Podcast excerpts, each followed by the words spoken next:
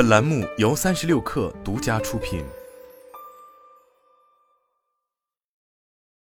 本文来自最前线。被看作是十五届绿色革命的细胞培养肉赛道，正在加速产业化落地。传统的肉类生产方式带来了比想象中更多的碳排放，畜牧业的碳排放量约占全球总排放量的百分之十五。而细胞培养肉的特点在于肉源不需要宰杀动物，而是从动物身上提取细胞，放入特定培养液中，培育成一块动物肉。以细胞培养肉替代传统养殖肉，如同用清洁能源替代化石能源，是实现绿色减碳目标的一条路径。八月九日，细胞培养肉初创公司十位生物千升吨级中式工厂落成并投入运营，完成首批试产。Cellex 所处的细胞培养肉赛道近年来成为新的创业方向，备受资本关注。据悉，截至二零二二年底，全球已有三百多家初创企业从事细胞培养肉的原料供应。服务和产品研发行业总融资额突破二十七点八亿美元。中试试产品在正式大规模量产前的试验，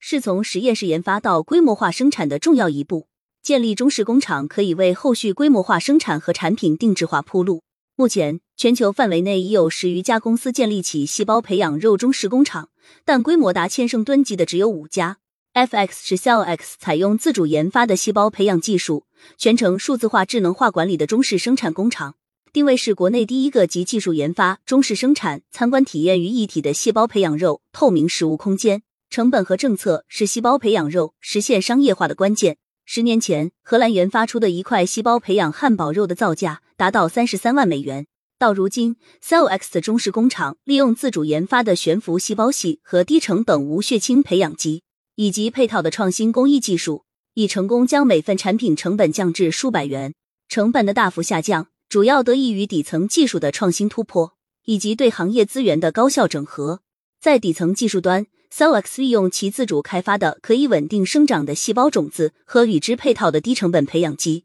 实现细胞培养肉成本大幅下降。在核心设备领域，公司依托与东富龙集团的战略合作，加快实现中式工厂研发中心的落地。在政策方面，许多国家和地区也开始对细胞培养类食品的监管进行准备工作。其中，美国、新加坡已经许可细胞培养肉产品走向市场和消费者。我国“十四五”全国农业农村科技发展规划也将包括细胞培养肉在内的未来食品制造列为优化农业科技发展布局方向之一。中式生产线正式运营，能帮助 Cellex 推进工厂建设，以建立可靠模型。同时，中式阶段的生产数据能帮助公司加快获得各国市场准入需要的数据。Cellex 联合创始人兼 CEO 杨子良分享了有关产品商业化的布局和规划。我们也在同步推动美国、新加坡等国家的产品准入，将于今年提交审批，预期二零二五年产品能在海外走向市场。Cellex 研发总监陈双双透露，